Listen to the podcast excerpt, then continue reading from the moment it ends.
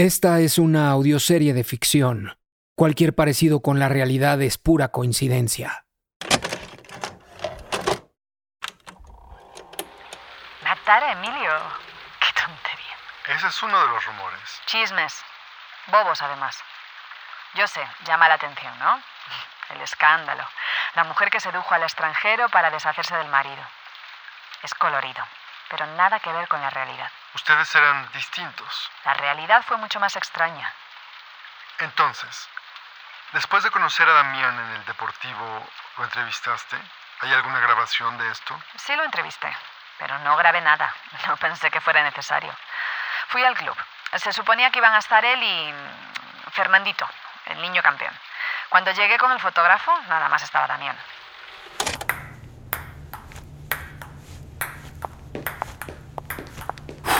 Hola. No, no, no te detengas. Deja que te tomen fotos. Ah, buenísimo.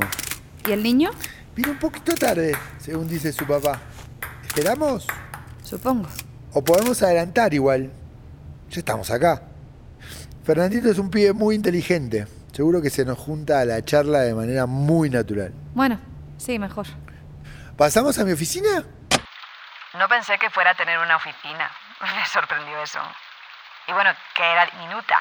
No había casi nada. Sí, la conocí.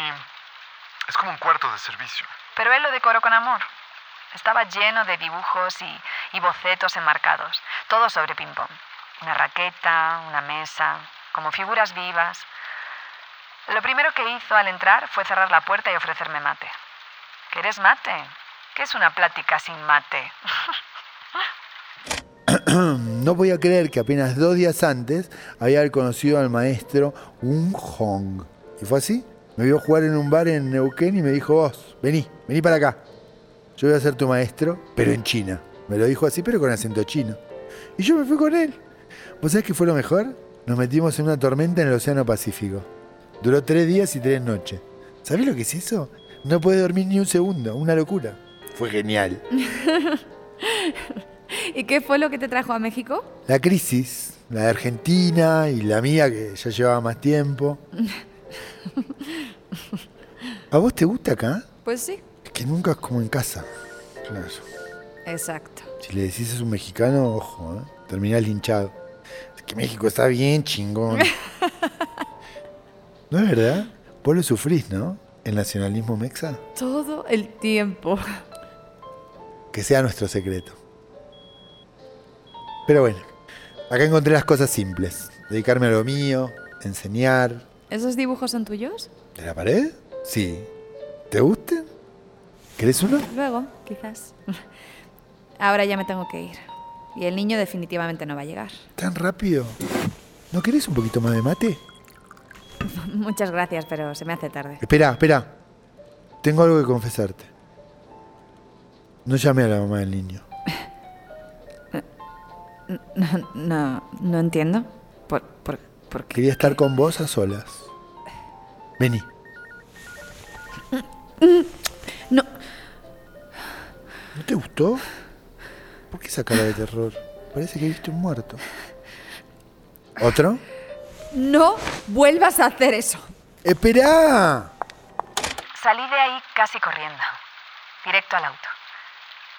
Pero, mm, pero una vez ahí, la verdad, no estaba enojada. Me sentía, no sé, no sé cómo explicarlo. Culpable, culpable sí. Pero, pero la adrenalina era, era como una corriente por todo el cuerpo. Me fui de ahí acelerando. Ni siquiera recuerdo cómo llegué a mi casa, pero cuando llegué... Todo fue una decepción.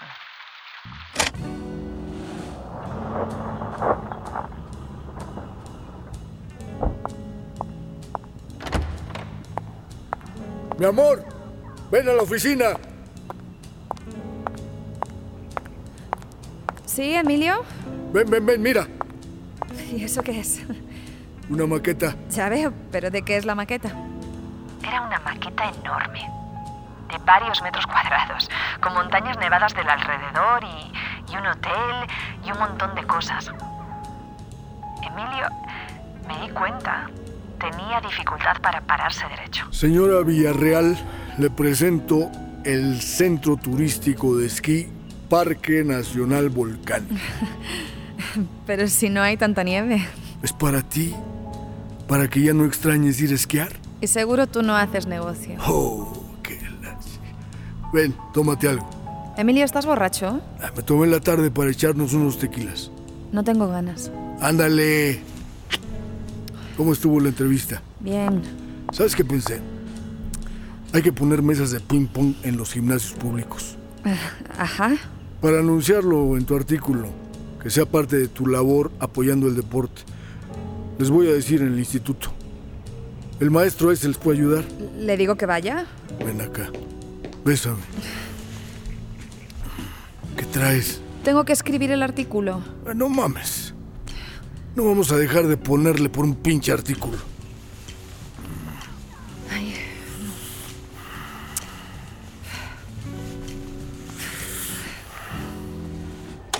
¿Te sentías culpable aunque realmente no habías hecho nada malo? ¿No? No, no. No me sentía culpable. Pero sí estaba confundida. Todo ese día y toda esa noche no pude dejar de pensar en Damián. Para la mañana siguiente ya no podía seguir en negación. Quería verlo.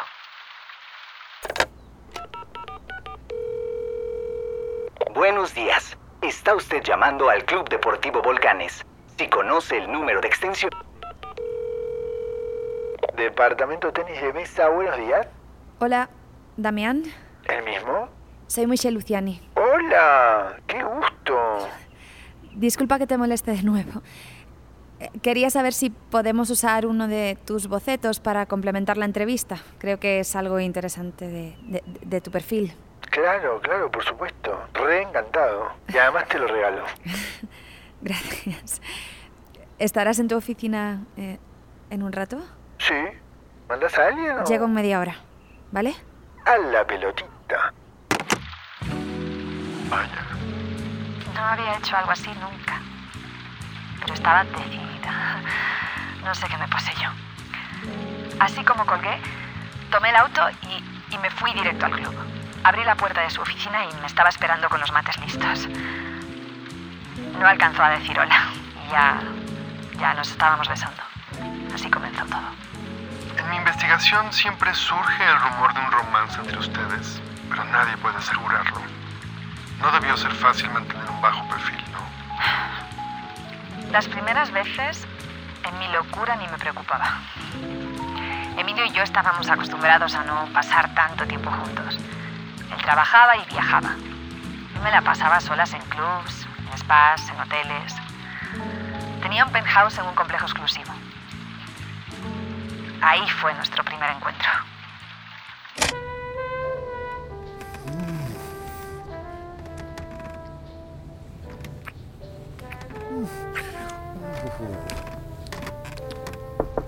Servicio. No haga ruido. Quédate aquí. Buenas tardes, señora. ¿Pidió champaña? Pase.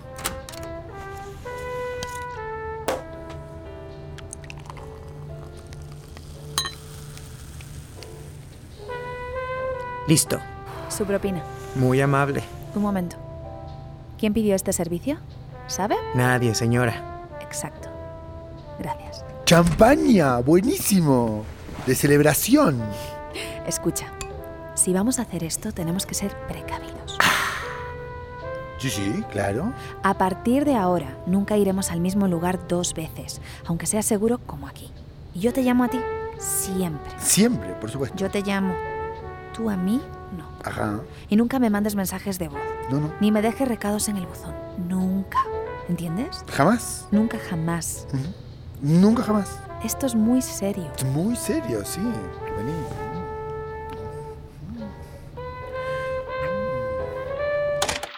Mi rutina pasó de ser monótona a emocionante. Damián se burlaba. Para él parecía que estábamos en una película de espías, pero, pero no había precaución de más. ¿Cómo qué precauciones? Pues él decía que exageraba, pero yo no dejaba nada al azar.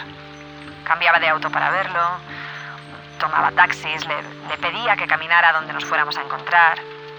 Si lo subía en mi auto, lo mandaba al asiento trasero y lo obligaba a que se agachara todo el camino. Él decía, ahora vos sos mi chofer, y se reía. Para él todo era como un juego. Y de verdad Emilio no sospechaba nada. Algo que aprendí de todo esto es que a nadie se le engaña más fácil que al que está seguro de que su mujer no se atrevería a engañarlo. Pero Emilio estaba en mil cosas más. Ya me voy. ¿No vas a desayunar? Voy a un desayuno. Vengo en la noche. Oye, ¿pudiste hablar con los del Instituto del Deporte? ¿Los qué? Los de las mesas de ping-pong para las clases que tú mismo sugeriste. Ah, híjole. Te, te- te juro que ahora sí, la semana que entra. Para Emilio, Damián y todo lo que se le relacionara era tan insignificante que no había manera de que sospechara algo. Ni siquiera ante tu insistencia de ayudar a Damián con esto de las clases de ping-pong públicas. Yo creo que por eso. Hay que entender, Emilio no podía ver a Damián como una amenaza. No tenía sentido en su visión de la realidad. Alguna vez se refirió a él como maestrito. Y sí, era una situación demasiado improbable. ¿Qué era lo que te atraía de Damián?